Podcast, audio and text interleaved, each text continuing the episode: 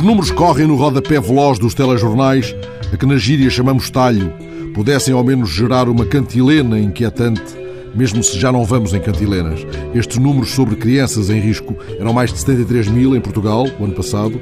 A análise agora feita revela que desse total, pouco mais de metade transitaram do ano anterior, quer dizer, estavam já em risco, em risco continuaram.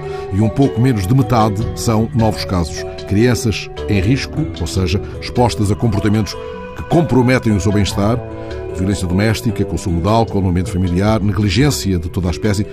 Mas, como sublinha Armando Leandro, presidente da Comissão de Proteção, há neste rodopio dos números um fator da crescida preocupação dos novos processos instaurados, e convém colocar a palavra novos entre aspas, 8.328 são reaberturas.